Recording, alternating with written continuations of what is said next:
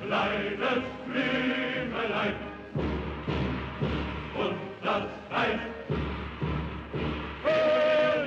各位听友可以在微信搜索“李生记二三三”，也就是李生记的小写全拼加三个数字二三三，进入微信听友群。再说一遍，各位听友可以在微信搜索“李生记二三三”，进入微信听友群，赶紧来加群。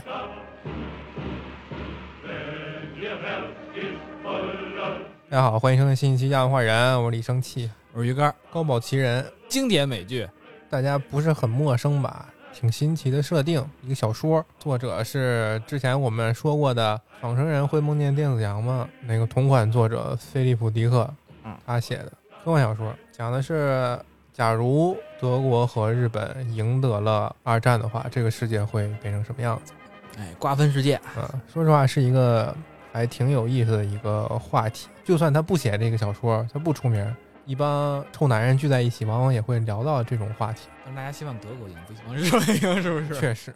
小日本还得德国跟中国赢了会怎么样？ 以以这个乌拉尔山为界，是吗？嗯，但是在他这个设定里边，中国的局面并不好看。日本战嘛，肯定是。中国大概四分之三就已经被日本拿下了，那剩下呢？日本只能吞下这些呀、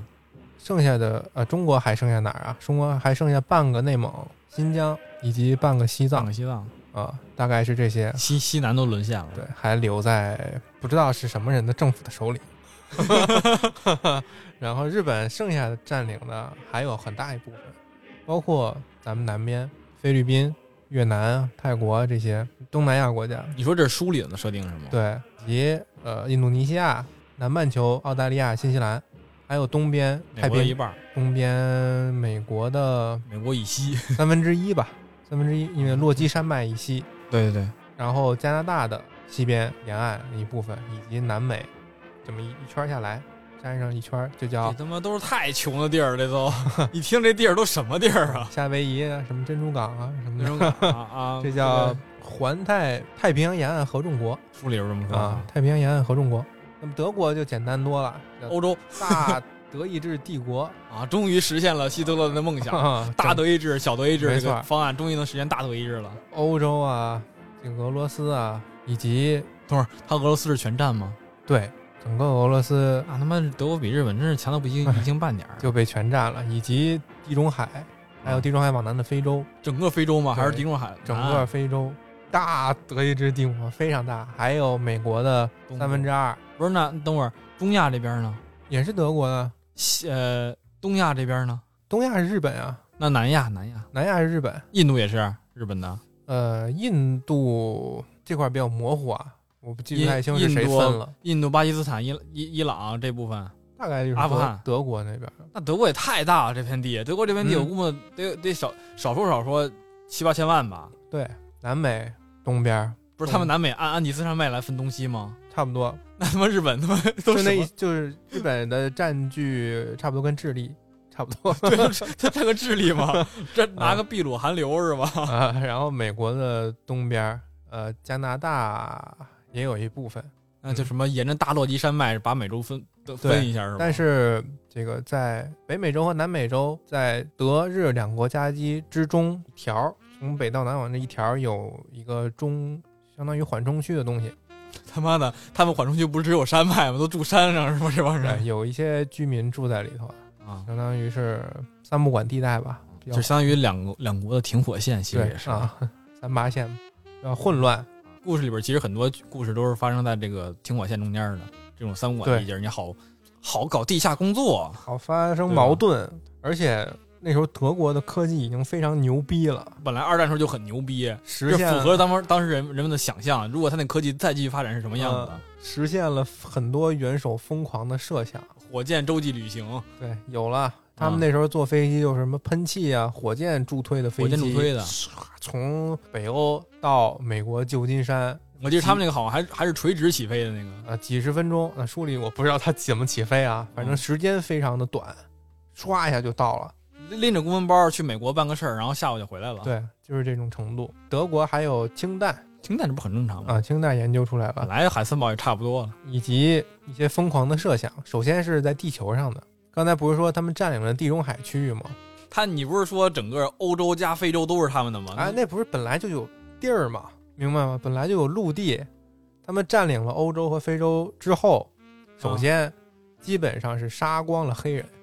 哦，我想起了之前好像听过一些什么说法，就是说，因为他们种族主义就不仅应用到这个犹太人身上，到黑对黑人其实也是一样的，对因为他们是低等民族什么的。对，书里边基本上是嗯 当时意大利入侵那个非洲的时候，好像德国也是下达过相应的指令嘛哦啊。可应该是。然后书里边就是黑人，你基本上很难见到了，濒临灭绝。住在各种的贫苦的区贫民窟了。啊，地中海呢是被某位疯狂的军官的建议之下，把抽干了。把直布罗陀堵上，对，呃，围成了一个围成了一个圈儿嘛，周围像一个大坝似的不。是他，他是把那个土耳其海峡是堵上了，还是说把黑海整个也都抽干了呀？具体的细节没有没有多说，反正就是说地中海那一片区域已经变成了鱼米之乡，不是那是个洼地呀、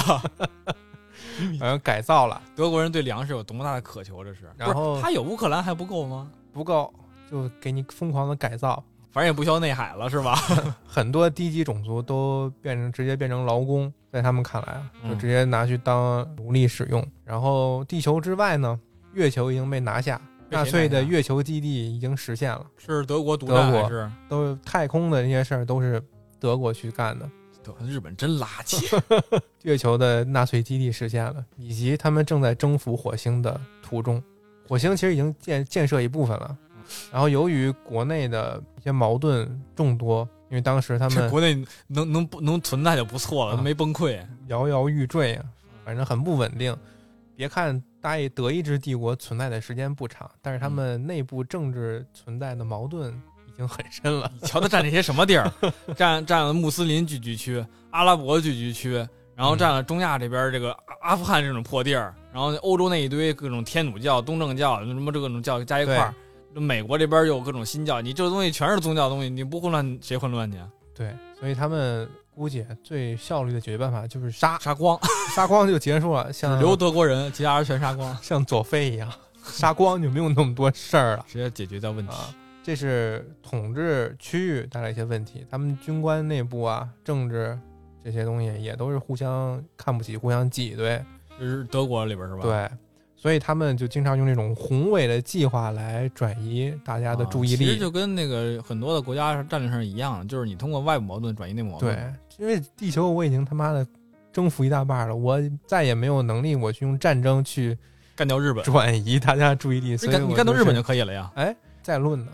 再再论论呢，有大概世界上是这么一个哎，那日本是什么形势情况啊？德国这野心勃勃的征服征服这火星呢，嗯日本干嘛呢？就天天是不是就跟那儿学易经呢？啊，差不多，日本就是在学学中国剩下那些东西，哎中国这文化他学不学不 过，啊，一直在学习，还有德意志的科技捡人剩烙真垃圾。啊，反正跟二战时期差不多，差不二多战时候不是有有一次说他妈德国把那个各种用旧的图纸、科研成果什么的用潜艇给日本运过来吗？啊，就说你加油，兄弟，你你得挺住，你得挺，你得坚挺起来，你支棱一下，你别说光大哥这儿扛，大哥这儿他妈这边打着美苏，这边打着英国，你这儿好家伙，跟中国人这儿干干干呢。日本人主要是在战争的一些关键节点表现的比较好，比如说珍珠港嗯，赢了，哦，对，这个历史时间是怎么赢的？你你说你说说书里边儿，就是他是怎么着逆转形势变成日德赢的？三大战役是什么？是哪三大战役？我不知道，主要我知道一个啊，就是在惨烈的斯大林格勒，啊，德军赢得了胜利这是其中一大战役，啊这，是盟军的三大转折点之一，对吧？这啊盟军没转过来，没转过来就被德军给压过去了。啊，珍珠港这块比较出名嘛，嗯是日本赢了，什么航母啊，乱七八糟的本来也是他们赢了呀，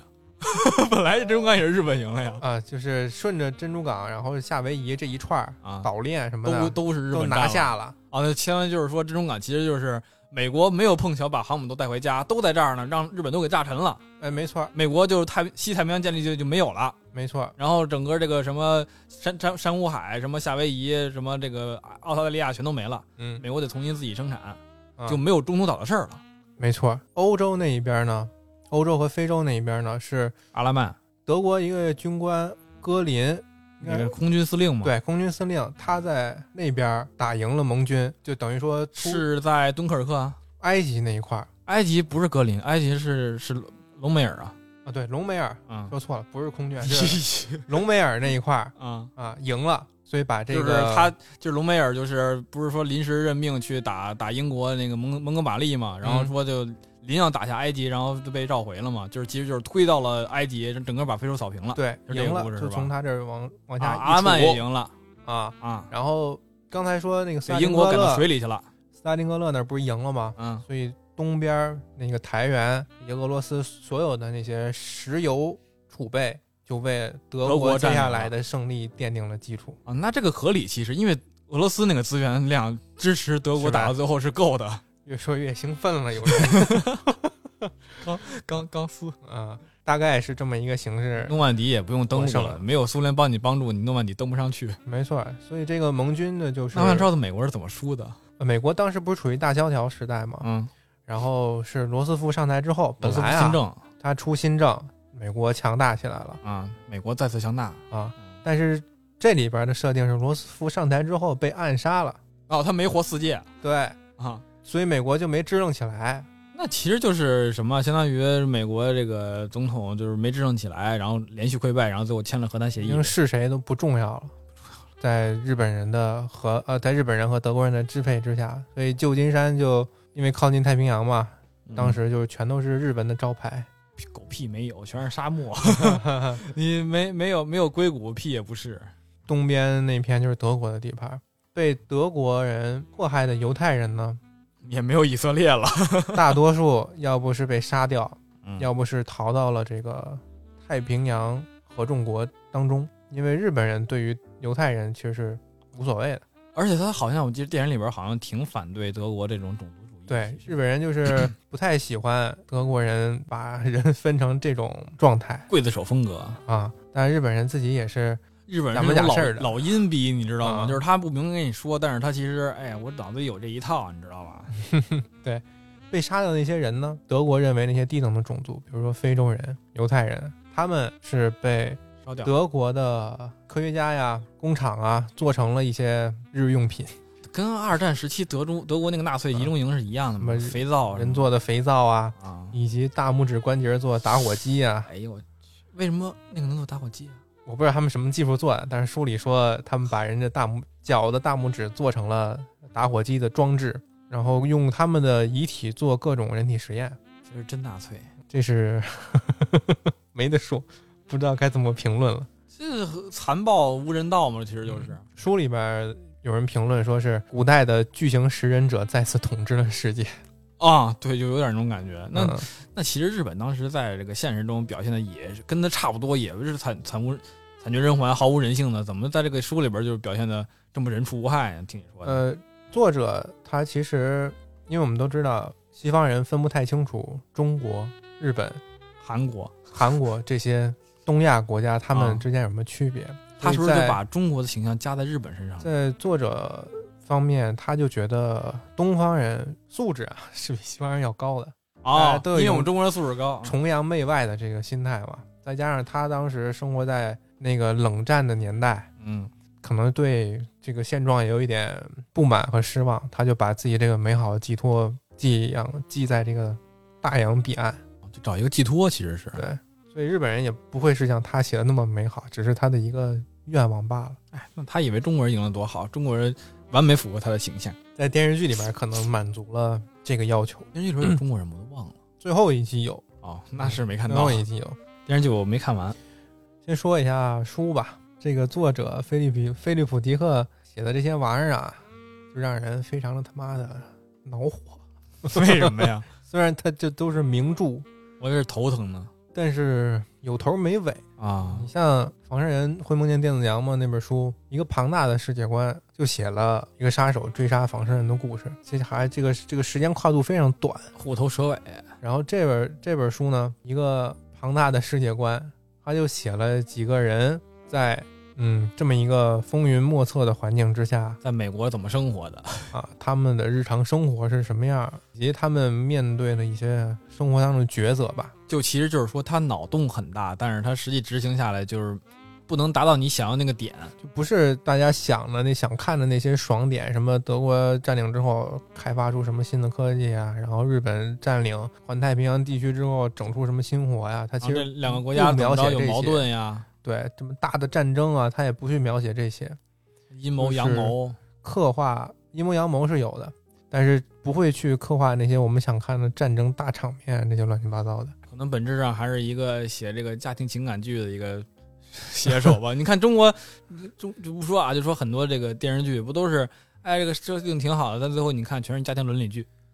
内核是一样的。美剧也是这样， 美剧也是这样。你看那个《高保情人》电视剧也是啊，女朋友和男朋友的事儿，引发出这么多奇怪的故事。女朋友不告诉男朋友，自己跟别人私奔，对，啊再加上这个菲利普·迪克他本人感情就有点儿坎坷啊。坎坷，嗯节节离离前后五次，同一个人吗？不是， 不是啊。然后所那以不他挺。好的吗？五个人儿，你想想他为什么总是频繁的换媳妇儿？他这个人是不是有点儿啊？小李子不也频繁换吗？不就想潮这点年轻的吗？都是渣男。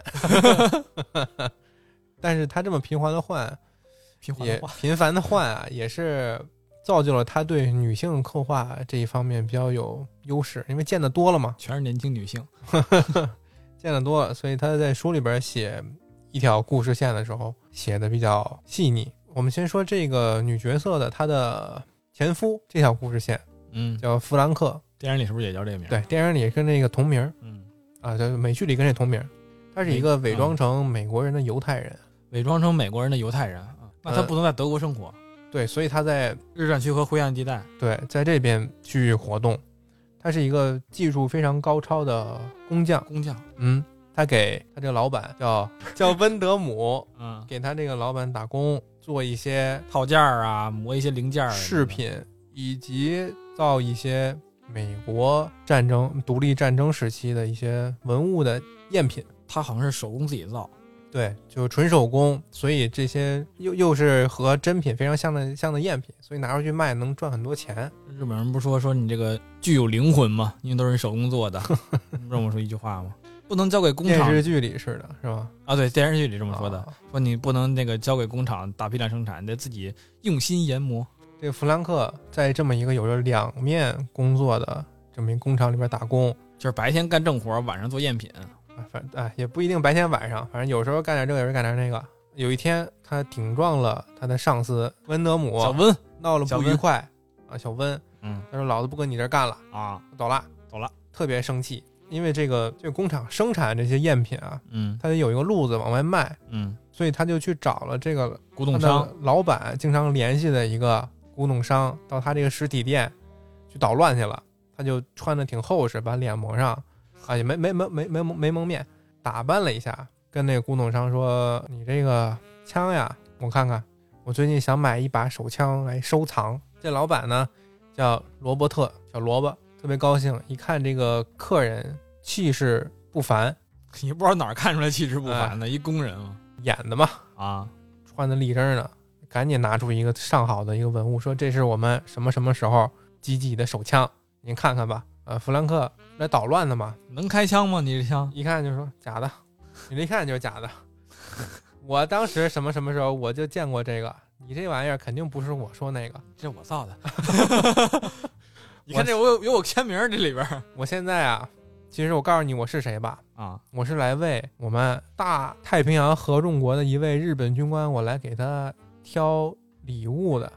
他要用这个去送人。嗯我告诉你，拿假的糊弄我是吧？等死吧你！啊，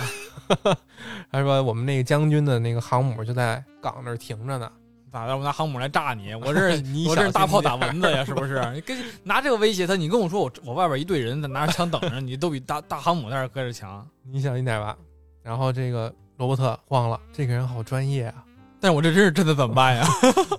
他其实也不确定他这是真的假的，因为在这个世界里边儿，这一行儿就是一个欺骗的行业。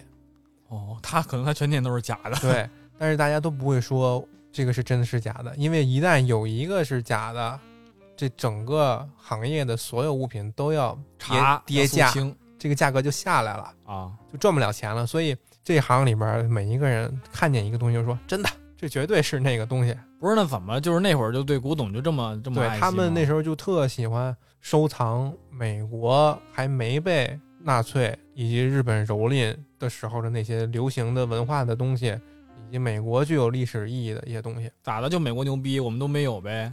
因为他在美国卖啊，所以他卖 美国的。你说上别的国家，那就卖菲律宾的，卖澳大利亚的那呗，是不是？我觉得就应该是德日这两国什么啊，就当时感觉哎没有历史基础，那我就需要挖掘一下原住嗯民的这些东西。就比如现在美国整一整印第安人的老古董，啊，对，就显这种感觉是吧自己那什么装一装啊，对，庄一说，哎呀，我懂这段历史。你看这一年，这是一年的什么什么东西，这是一年哪个酋长的脚，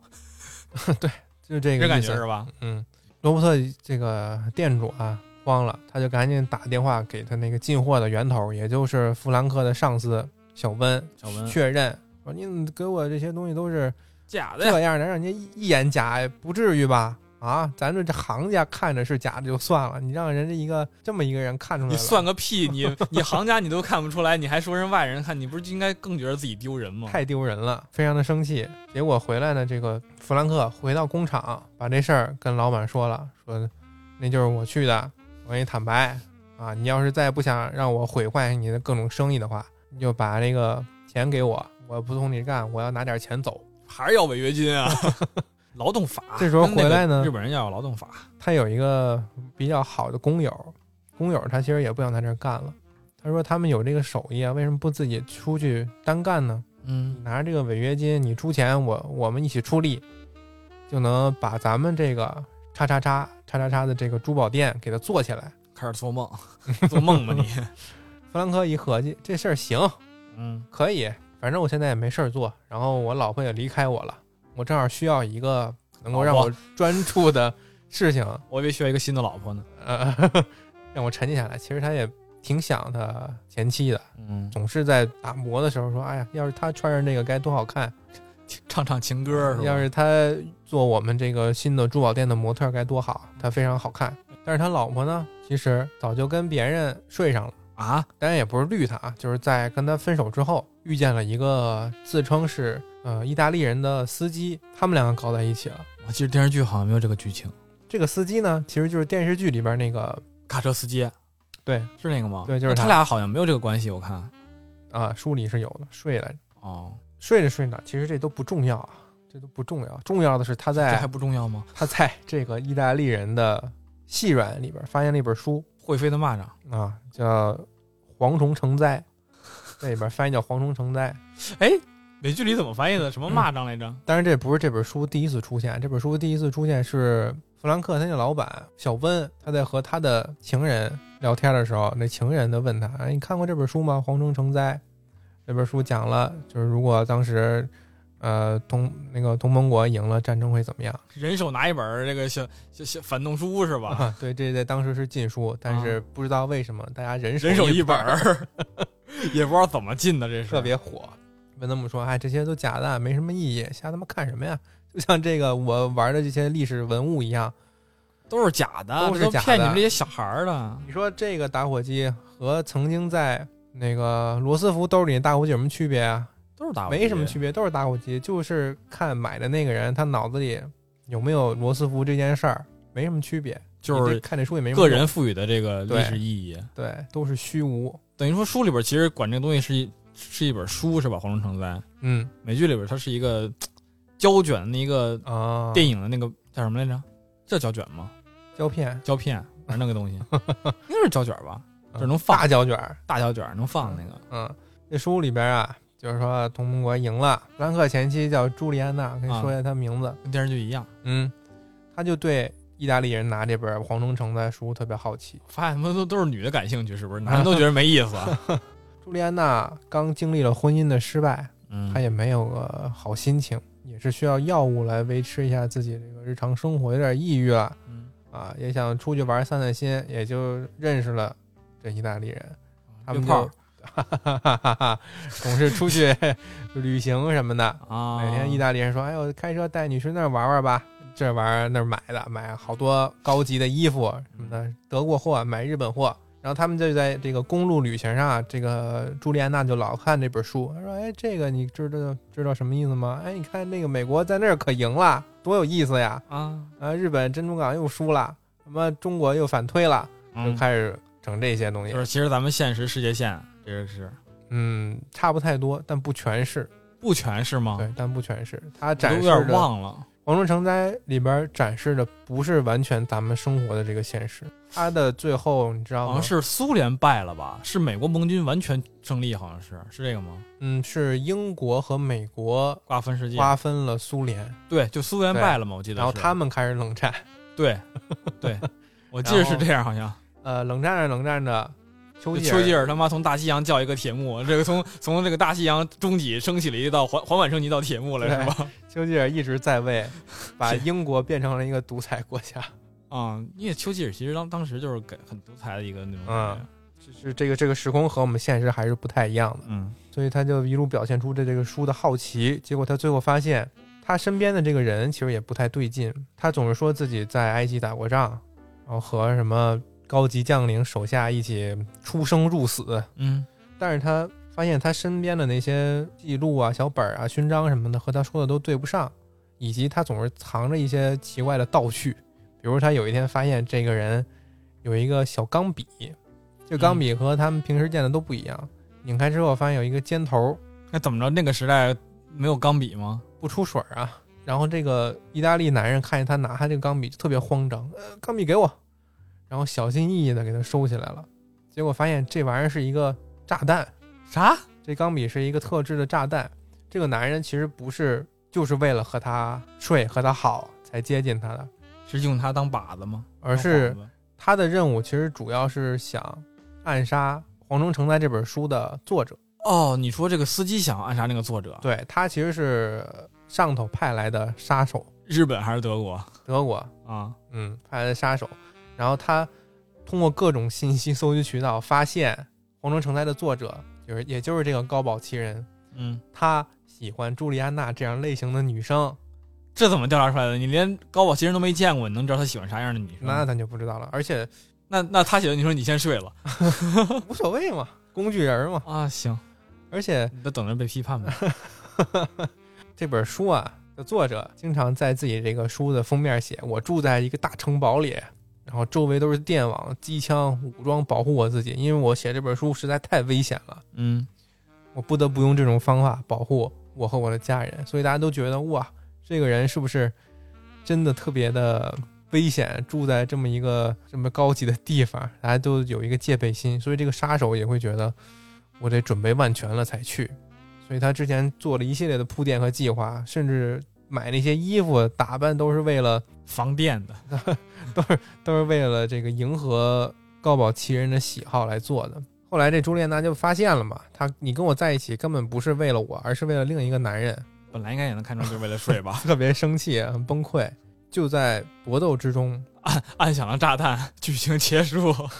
不是因为这个女生啊，她之前学过柔道， 哎，这会儿他跟那个地下党有接头了吗？毫无关系。我想记得剧里边好像他还跟什么地下啊党有就就交剧里边有反抗军，对对吗？书里书里边没没有是吗反抗军的存在，至少没提。朱莉安娜就是这么一个被欺骗，然后发现真相的一个故事线是这样的。她学过柔道，所以她在发现真相之后也不害怕，就直 接跟人坦白了， 说你丫是不是骗我？你是意大利人，你接近我不是为了我，是为了刺杀高保奇人，呃，刺杀黄忠成灾的作者，对吗？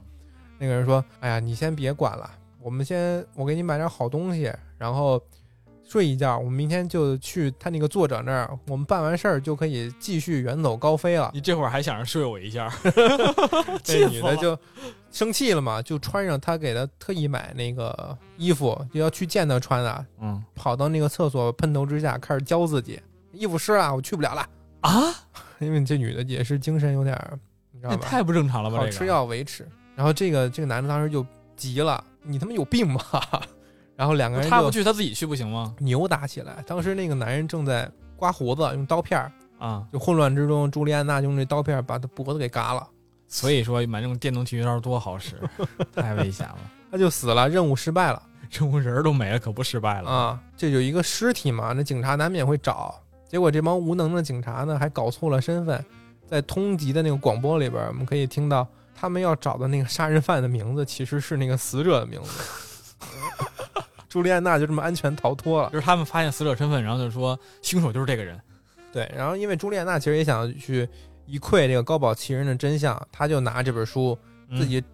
开上那个车找他去了。然后，当然这个是整本书的结尾，我们之后再说一下子。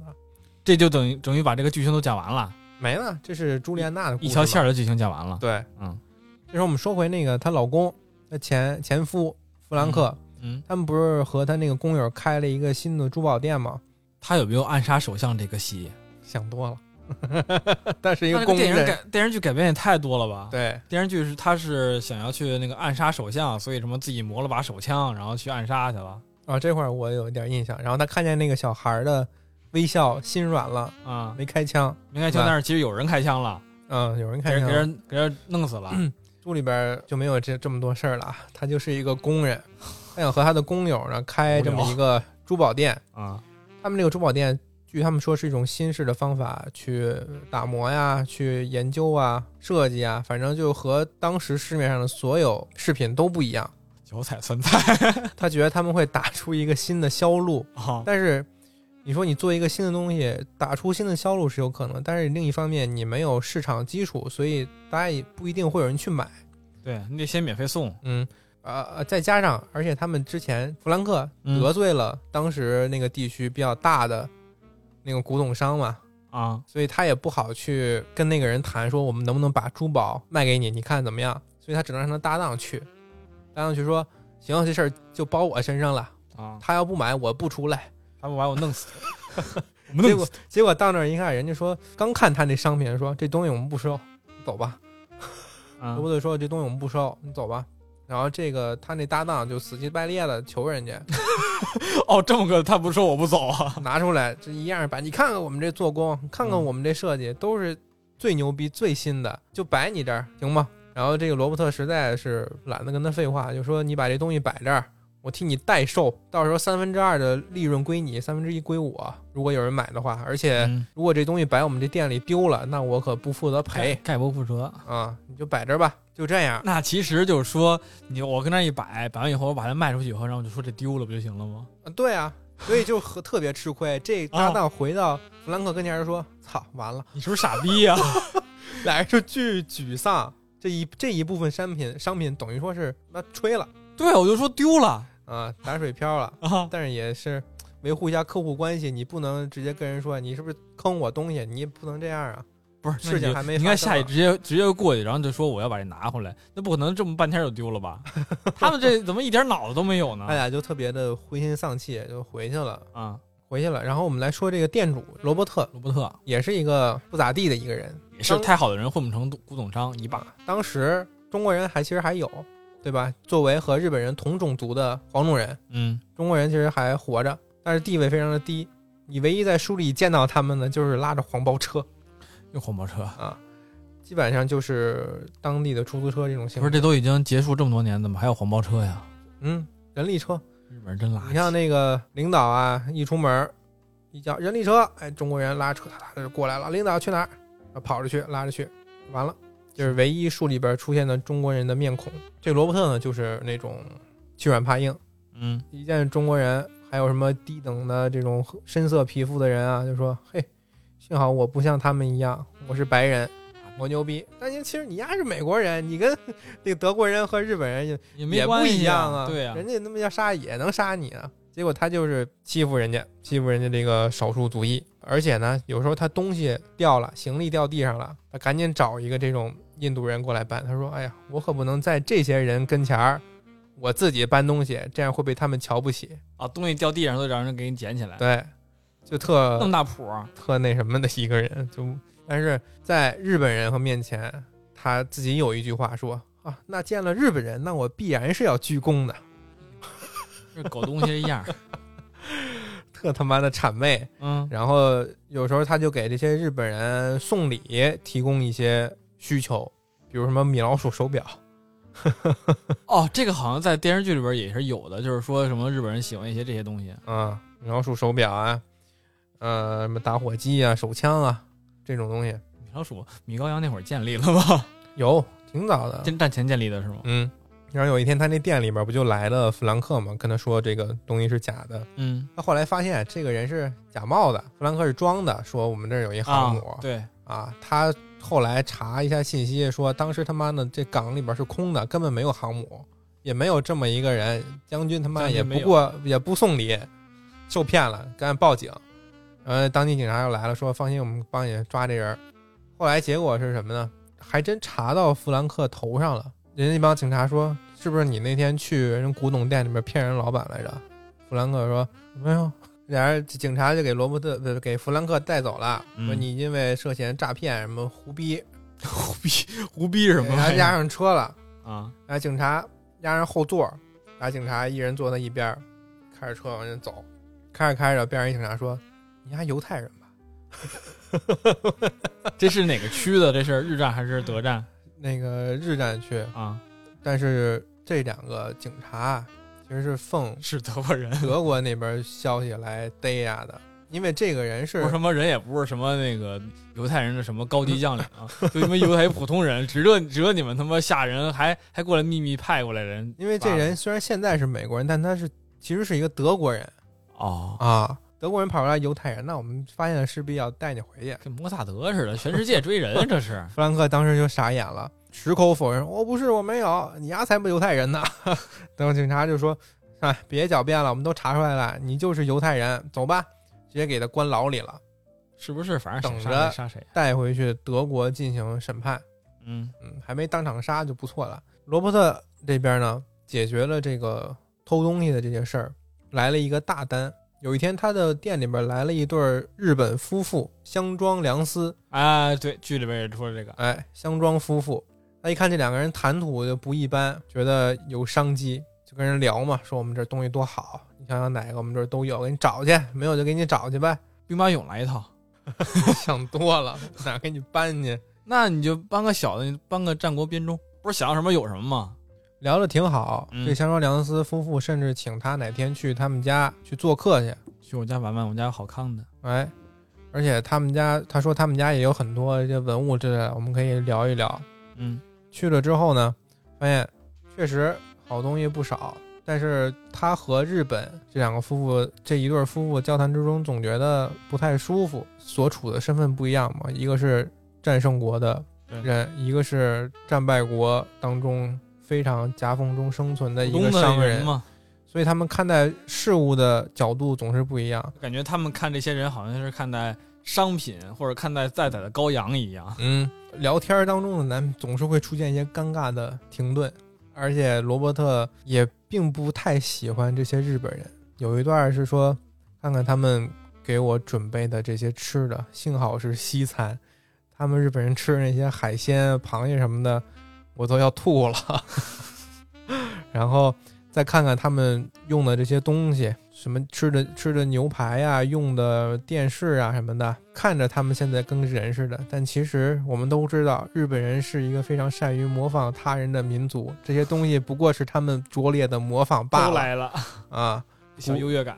对，其实对他到人家家还是对日本人有很多的想法，然而他又不能很好的隐藏自己这些他还隐藏不了，啊、这些想法，所以他们在交流之中总是那不由自主说出来，我们原来美国多么牛逼，流露出一点这个让人家日本人听了不舒服的话，以至于到最后他开始后悔自己说过一些话。他说：“完了，这句话说完之后，恐怕这也是我最后一次来人家家里做客了。” 这时候，为了活跃气氛，香庄良司夫妇当中的丈夫找到一个话题，相中当中的香庄和亮司 俩 人。找到话题，嗯，我这有本禁书，哎呦，他说你也有，你看我也 有，蝗虫成灾，就是这本书。呃，这本书非常的精彩，描述了我们国家战败之后的一些情景，我觉得很有意思，可以推荐给你看一看，哎呦哎呦哎呦，还不知道这是现实呢。非常好看。呃，我我没几天我就看完了，我觉得你你应该会对这个会对这个有兴趣。嗯，这一句话，你是战败国，你可能会对这种意象，是吧？我有和点你今天晚上兴的趣 感发言，是吧一种脑残发言，我是可以理解的。啊对，之后呢，拿了这本书之后，度过了一个尴尬的晚餐，离开了人家的家，回去越想越想抽自己当时的大嘴巴子， 怎么说这种逼话？ 我这生意还做不做了？但是那天晚上，其实这种交锋呢，多是在丈夫和罗伯特之间，他嗯老婆呢，其实没有多太参与，嗯，这些政治上面的交锋，反而可能和稀泥多一点。这些臭男人爱啊聊这些东西，哎，但是罗伯特也不想放过这个比较大的客户，所以他想能不能通过他老婆这边挣点钱过来 啊，啊？有时候就送给他老婆送礼，送点小玩意儿。他也觉得这有点不妥，因为他总觉得是好像我在勾引别人老婆似的，把自己想的还挺那什么。还有啊这，些描述呢，嗯，就是他都是他自己内内心那点小九九戏真多。都说出来了。有一天啊，这个他他老说我愿意，她老公啊，还真给她再次请家里去了。 吹耳边风了，就是呃，他正好拿上那些东西，拿的是什么呀？拿的就是弗兰克他那小作坊做的那些新式的珠宝。嗯他说这些东西在我店里卖不出去，没准儿他们能在这些日本年轻人的当中兴起一阵热潮，那我不就赚发了吗？这些都蕴含着美国这些工匠的心思啊，每一每一份儿都独一无二。拿回去之后，他说看看吧，您觉得怎么样？这些都是我们当代美国匠人做的优秀的艺术品。结果人一看，人没把这个当什么艺术，他说：“哎，你这玩意儿好像我在日本啊，还有中国见过类似的，就那种类似护身符、捕梦网那种东西，嗯，他们那边人都会人手一个啊，祈求好运什么之类的。我觉得你这个东西啊，也可以像他们那个东西那么卖。你给我一个样品，我给你找个工厂，成千上万的复制它，这样我们不就都赚得盆满钵满了吗？然后被老板义正言辞的回绝，罗伯特一开始说是个办法，原来你们那边这么做生意啊，行，这样品就留给你。但是心里也觉得怪怪的，我们这么一个美国工蕴含了美国工匠心血的东西，在你们那边成了可以粗制滥造对啊复制的复制品，几块钱的工艺这个流水线产品，嗯嗯，我心里不太舒服。但是他还是走出了香庄的家门但他给的实在是太多了，啊，结果走的不远，一想不行，我作为美们国人的使命，民族的艺术不能被这么践踏。嗯，就大步回去了，就说还还挺横的，跟人家那个日本人说，我想让你给我道歉，啊你得给我拿出来就干活，你得给我道歉， 那个东西蕴含了我们美国工匠的心血，你不能这么侮辱他，给我道歉。那个日本人，那个日本人还行呢，说对不起，是我冒犯了啊，是我说错话了，真的非常的抱歉。装起来啊！嗯，罗伯特心满意足的离开。因为按日本人性格，应该是道歉，对不起，给你，然后你自 杀，你然后冒犯了我也，你自杀吧。罗伯特的故事其实就到这儿就结束了。那就是我他记混了，我之前继承那个什么了，继承那个，继承弗兰弗兰克说的了，那其实是啊店老板说的。他完成了他的一系列对日本人啊、对位高者的谄媚到反抗的这么一段转变。下面这几个角色就涉及到日本和德国的高层。德国军官，嗯，在日有一个环太平洋第一商会的老大嗯，叫田介。哦，这里边也有，嗯，叫田介。有一天他在等待一个客人的到来，他是从那个人是从北欧乘火箭式助推飞机飞到旧金山的商人，表面的身份是一个商人，负责来推销这个塑料铸模、火箭喷射底下用的那个喷口啊，啊，做那个东西的。他说我这带了一个全新的材料，呃，很轻，耐热，成本非常的低，他给商会做，他不应该给军工企业问吗？表面身份嘛。哦，是这样的。来了之后呢，这个田界就问这个人，这个人叫贝恩斯，问你有什么事情吗？贝恩斯就说这个事儿啊，我现在还不能跟你说，不跟你说，我要等一个人来，我们才能聚在一起聊一聊这个事儿。他等谁呢？等一个日本的一个退休的老将军，他是来日日战美国玩儿的，嗯，叫四夫木。这没啥印象。啊，这个人可能电视剧里不太会有，叫四夫木，这左等也不来，右等也不来。这四夫木不像是他是坐飞机来的，然后据说是坐船来的从日本呀，啊，所以就很慢，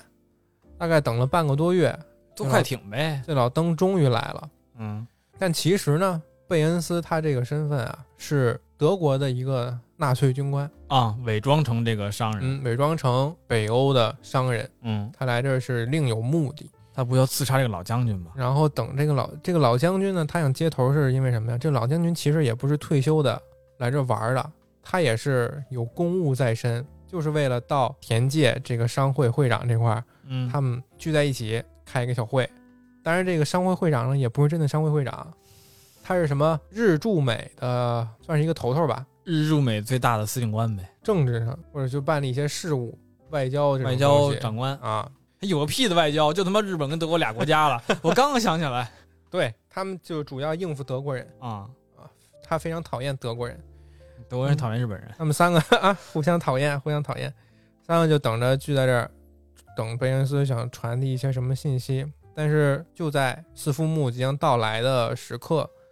德国那边的高层发生了一些变故，就是当时的总理鲍曼去世了，嗯，他们急需选出一个新的总理来领导德国的前进。希特勒啥时候去世的？希特勒死了有一段时间了，啊、啊自应该是自然死亡。我以为又是自杀 呢，因为你要说 所以政局发生了一些动荡。那么当内时部势力分分派了，对，那么在当时鲍曼去世之际，德国内部已经有了一个可怕的计划，叫蒲公英计划，是要用核弹给日本灭了。把日本消灭，啊从而达成整个地球都是大德意志帝国的目的。地球 online，哎，那么德国里边也不是全是支持这个疯惨子计划无人道的计划，所以分成两派，一派是支持灭绝的，一派不支持的。所以当时这个贝恩斯伪装成北欧人的纳粹军官贝恩斯，他就是不支持灭绝这一派的，他就很担心这个灭绝派上台的话，那么日本。危险真的要，玩整完个世界的和平也就危险，所以他就赶紧带着这个秘密消息，想跑到日占美区这一边儿警告一下日本人。而那个四夫木将军呢，就是负责他他负责传递消息的那个人，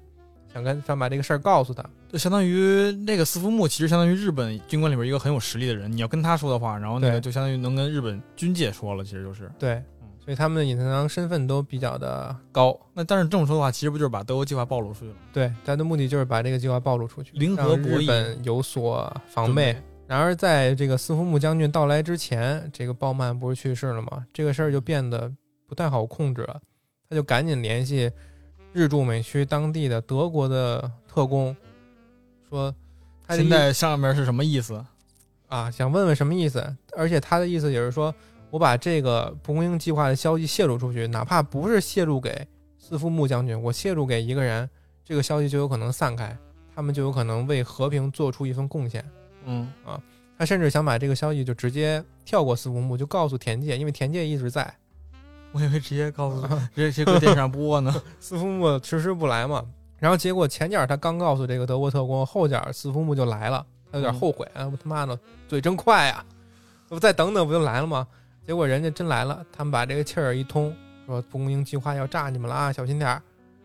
这时候德国国安局其实已经早得到消息了，说这有一个叛徒，德国的，嗯，对，要派人来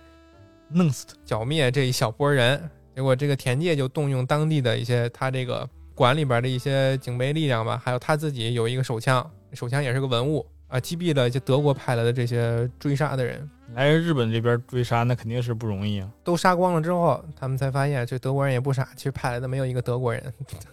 都是德国统治这帮压受压迫的人，让他们来做炮灰，皇协军，呃看能不能嗯，不费吹灰之力把他们做掉，但是他们计划失败了嘛。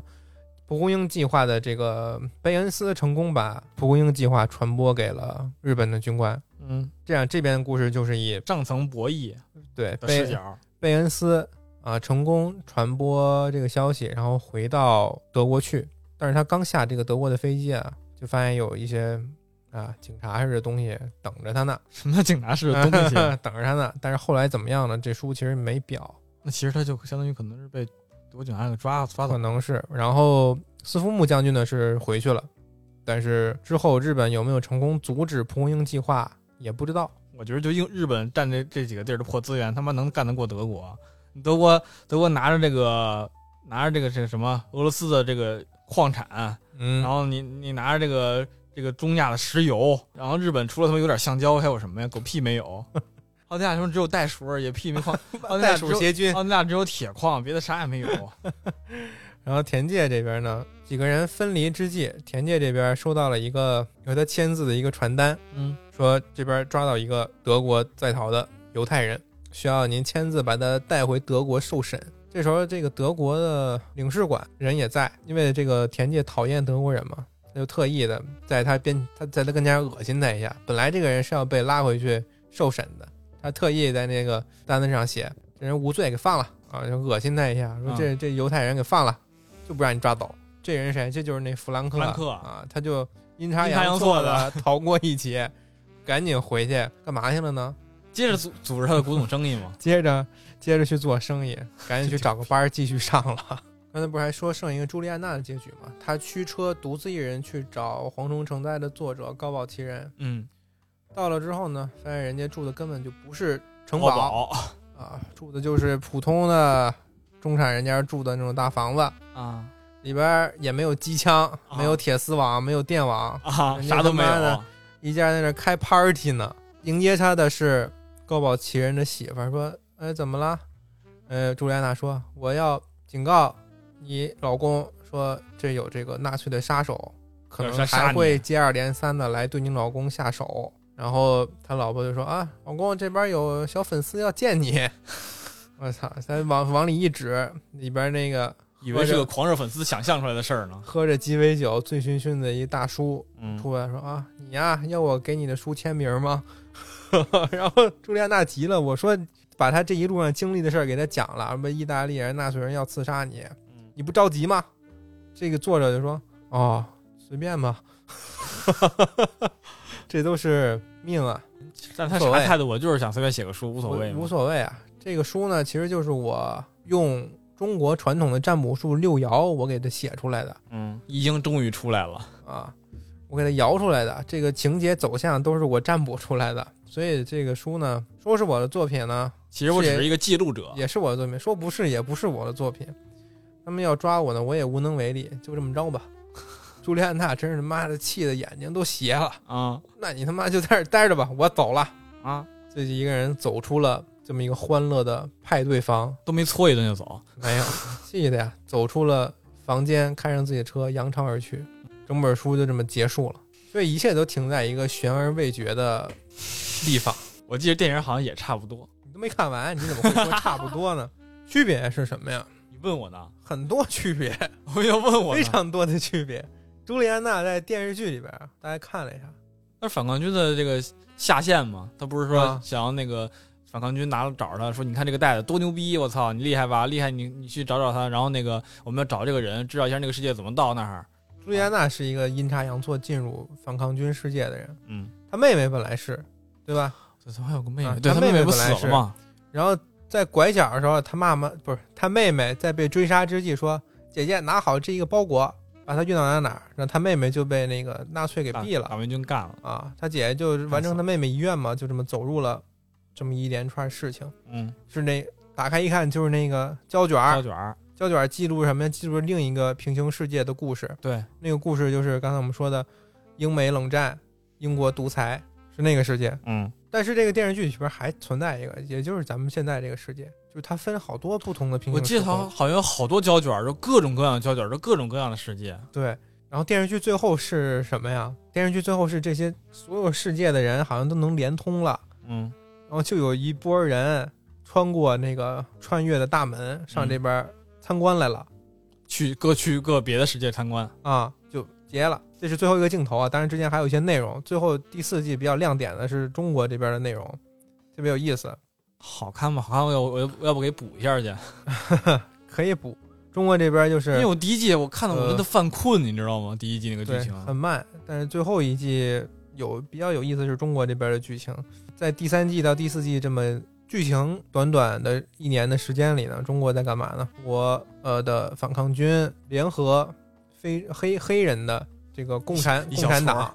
儿啊，非黑人共产党，对，黑人共产党，他们成功在坏人那儿造造成了几起成功的袭击，啊，从而呢加大了一下这个反抗军的优势。建立敌后根据对，地，而且黑人这些反抗军的装备，比如说枪啊，呃、都是跟黑豹似手的。雷啊，都是中国这块的共产党提供的。嗯，哎，书里边有共产党啊，有啊，黑人共产党啊，中国这也是共产党，中国不记不太清了，反正是中国这边的势力提供的。嗯 然后据德国军官那边说，中国已经推到东北，反推到东北和朝鲜了。，可推的还是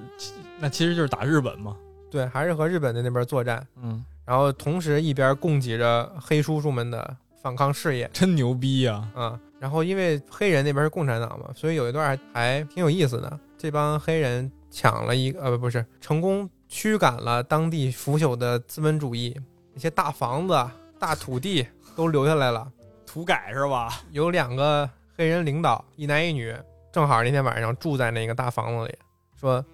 哎呀，这么大房子，我们两个人住是不是太腐败了？我们可以把这个房子改成好几个隔间儿，这样我们所有兄弟都有地方住了。”所以就很快的凭借中国这边的势力反推了德日，邪恶的势力，胜利可能即将就在眼前，而且德军内部也不太平啊，发现发发生了各种刺杀、暗杀、呃派系争斗，德奸呀、这种派系争斗啊这种事情。就是善良的人有存在。嗯，这是剧里边儿，对，剧里边儿就是光复了是吗？快了，马上了，没眼光复，就是还是结马了上吧？第四季完结了吧？完结了。而且他们那个世界有一个不改成科幻片了嘛，嗯有穿越的设定，嗯看着胶片能穿越，有一个合他们这个剧里边比较合理的解释，就是说因为纳粹杀了很多人，导灵嗯魂穿越是吗导致整个宇宙的能量不平衡了。所以，别的时空的人，如果你在纳粹杀人多的那个宇宙你死了，那么你在另一个宇宙，你就可以穿越到你死的那个宇宙来代替他。所以，有的人穿越到了另一个时空，发现，比如说，哎，纳粹赢了，什么意大利赢了，这种就有很多经历。这些胶片是他们拍的， 我有点宕机，我 现在这胶片总得有人拍，对吧？它不能是嗯凭空出来的。啊，啊，这些胶片就是这些这些胶这因些为穿这越是者这是这拍的，是拍出来的，那个书里边说是写出来的是个书，嗯也合理嘛？书里边是书，电影里边是电影，啊，对对对，就是这样，非常扯淡。所以你说最后那个场景，大家都过来观光，就是这个世界那个人那个人那个他自己他已经死了，被纳粹杀了，所以很多人才有能力穿越过来要不然你过来的话就是两个一模一样的，你就会湮灭。啊，差不多这意思。这个就相当于这里边什么这个势力低落了，然后你这个别的地方势能才能过来嗯补充进来，嗯，呃，手横了。呃手红了。那第一季最后电视剧里边的田界，他不是短暂穿越了一下吗？看到了一片没有被日本占领的美国的景象。嗯，然后书里边其实虽然没有涉及到穿越，但是有一段如梦似幻的场景，也是这个角色嗯田界，嗯他发现这些新的美国本土匠人珠宝的魅力非常大，他非常喜欢，拿着它走在那个广场上，走着走着，他被一个警察的手拦下来了，就说玩什么呢，老弟，是中国的那种魔术玩具吗？他没说话，他说不是啊，他他没说话，他笑了一笑，啊，收起来了。结果抬头一看，发是现个白人，发现是他周围全是白人，嗯，走进一个酒馆里边也都是白人。他作为一个日本人，平常就对这个白人颐指气气使的嘛，嗯，就在那儿嚷嚷，因为他没座儿，他说哪个白皮猪给我让个座儿啊哎呦，你敢说这个？其实相当于你在当今那个美国社会说嘛， 啊！然后那帮白人都也没说动手，就看傻子，怒目而视，看傻子似的。再没人鸟他，他就走出去了。发现这个当时的建筑也是他从来没见过，什么高架呀、嗯，大楼啊，他都没见过。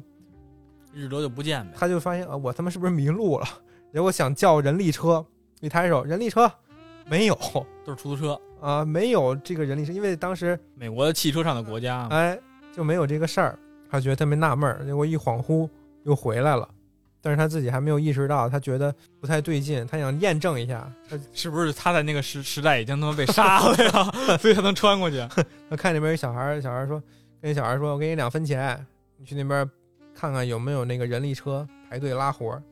小孩儿说：“那我回来你再给我点钱啊。” 小孩儿就去了，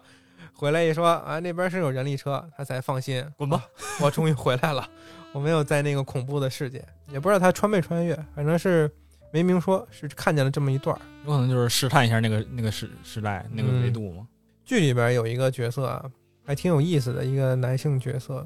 叫约翰·史密斯，这是不是那军官呀？哎，对，就是那军官，啊，他爬到了那个 纳粹挺高层的位置了。嗯，但其实呢，他是当时和德军作战的美军当中的一员。他是个美国人，然后后来那个当了德国军官。对，嗯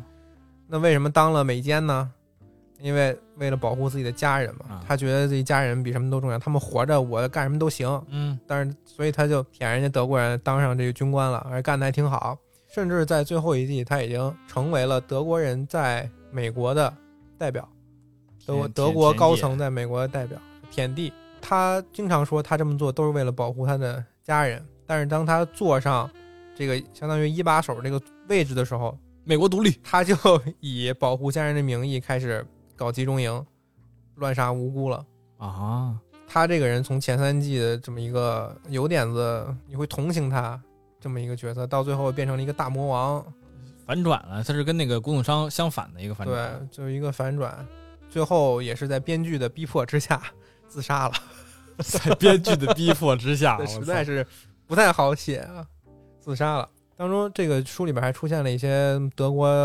恶魔当中的一些名恶魔，海德里希啊、隆美尔啊、格林啊，在书里边都有了不同的结恶魔局表，现甚至还竞竞选一下总理，因为鲍曼死了嘛。嗯，鲍曼死了，希特勒死了，隆美尔他们居然没死， 嗯，戈培尔是负责宣传部的，长，啊他也想竞选一下总理，嗯而且还竞选成功了。他当上这个现在书里边鲍曼死后的总理了，嗯因为他演讲非常的牛逼嗯是啊，跟希特勒他就学的，对，他煽动了很多民众选他，但是其他的那些恶魔没有他这么牛逼的演讲能力，只有一些野心，对，反而是输给他了， 输给一个宣传部部长。对还有呃，书里边比较有意思的一个部分就是易经这个部分了。对，嗯，这个电影里边、电视剧里边其实也老提到，就是日本人老提到，他们是用那个茅草，嗯左手右手来回倒，倒出一种卦象，然后上那个易经里边去找解读，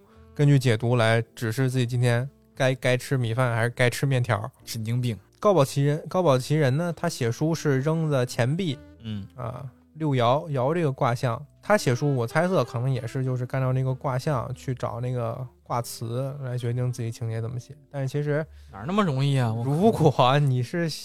你能按卦写故事？你是真这么干的话，嗯，那卦辞今日德国友谊重帅， 然后什么什么什么将怎么怎么样哦，那就德国这个人今天往哪儿推？这怎么写呀、卦辞，比如你今天你占我今天是出门打车还是坐地铁，这种简单的，出了哎出了一个，比如说火天大有卦嗯，出这么一个，那你说我明天我占一个，我今儿是吃米饭还是吃饺子，又出一个火天大有卦，他们这个卦辞是一样的呀，对吧？你怎么根据卦辞来判断你是吃什么还是坐什么车呢？就是相当对于你其实可以做一个正误判断，比如说这个事儿，我做一个左右选择是可以拿卦辞，你怎么说都行的，啊但是你这个东西不能写出一个故事来。嗯嗯，而且卦辞这东西是一成不变的，你的对事物是变的，你就是你可以做判断，但你不能作为依据写东西。所有事儿都按照这一句卦辞来判断，这不扯淡的吗？德国人今天向西推进，然后向东推进，然后对面对苏联人，德国赢了还是输了？ 讨论一 下，是吗？结果摇出来一个今日一 动土，动 土，但八是战卦壕呗辞不是这样的，发展好，就现在占卜的话，也是卦象、卦辞是一方面，你要结合它可能当时的天干地支、年月日，你还得看自己怎么解读。对你怎么解读，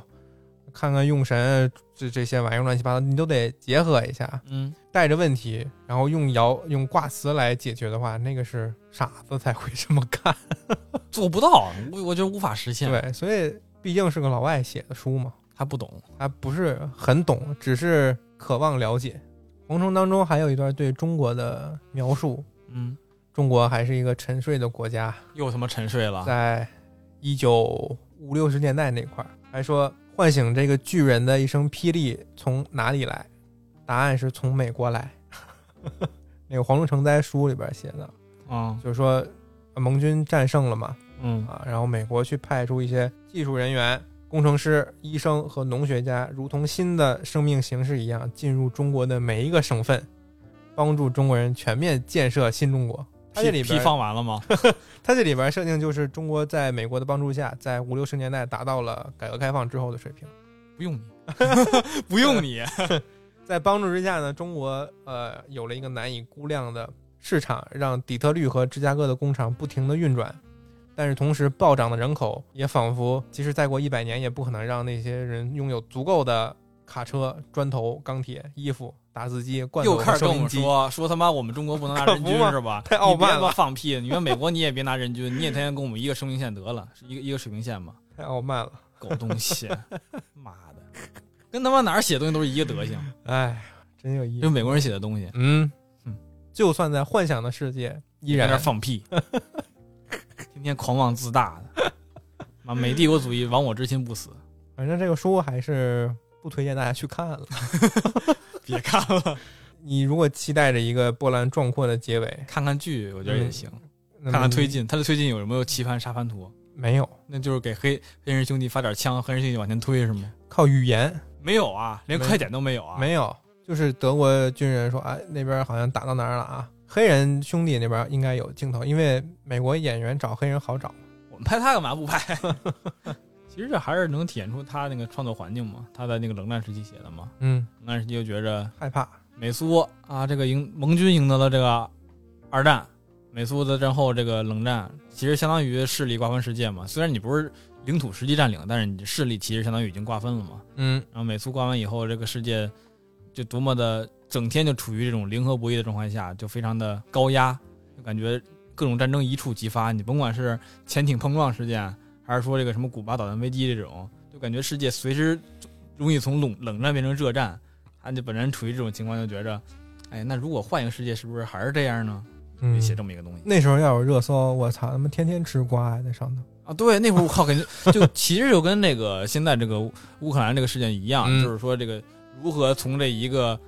反复的冲突变成真的热战，热战这个一个这个事件。那个你要搁那会儿的话，肯定今天啊，苏联这个又又哪个导弹对准我们了，明天我们就跟那个跟捷克这开始部署了导弹，哎，今天他又跟古巴开始部署导弹了，我们这嗯个拍、拍下这个照片了。保持一个平静的心态，在那个时候反而是一个比较不容易的事情，那会儿就真的是波澜壮阔，每嗯天都有国际新闻，不踏实。嗯，能写能写出高保奇人这样，没准还是一个应该应该是呃正他。常的。不是应应该是他那个可能天天看新闻看多了，然后所以脑子就想 写写这些东西，你知道吧？反正他这作者本人也是精神有一点问题精神有问题，婚姻状况也有问题，啊，精神有点精神疾病吧，感情也有点